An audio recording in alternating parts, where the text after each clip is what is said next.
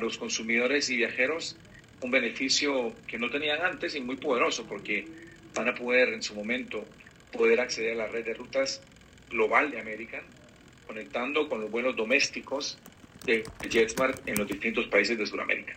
También los vuelos internacionales de JetSmart, pero principalmente la posibilidad en un futuro cercano que sea un vuelo, eh, por ejemplo, de Arequipa o de Cartagena o de Barranquilla, qué sé yo, que pueda conectar con American y, y eso lo que significa al final, Alejandra, es más competencia. Y con más competencia, pues mejores precios y mejores rutas. Nuestra meta poder empezar a operar en Colombia rutas domésticas antes que termine este año.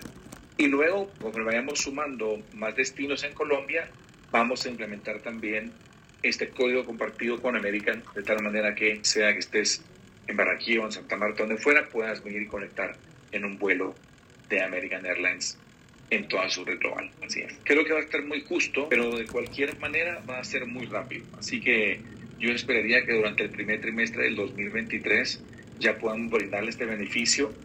Para esa época, también te comento, ya tenemos planificado que podamos tener habilitada la posibilidad para que los pasajeros de JetSmart puedan acumular millas de American Airlines Advantage y por tanto también redimirlas sí sabemos y creemos que va, para JetSmart va a tener un incremento en el factor de ocupación, porque son pasajeros que claramente no teníamos ninguna otra forma de haberlo transportado. Eh, así que tenemos algunos estimados y conforme vayamos teniendo datos más reales, vamos a poder compartiéndolos también.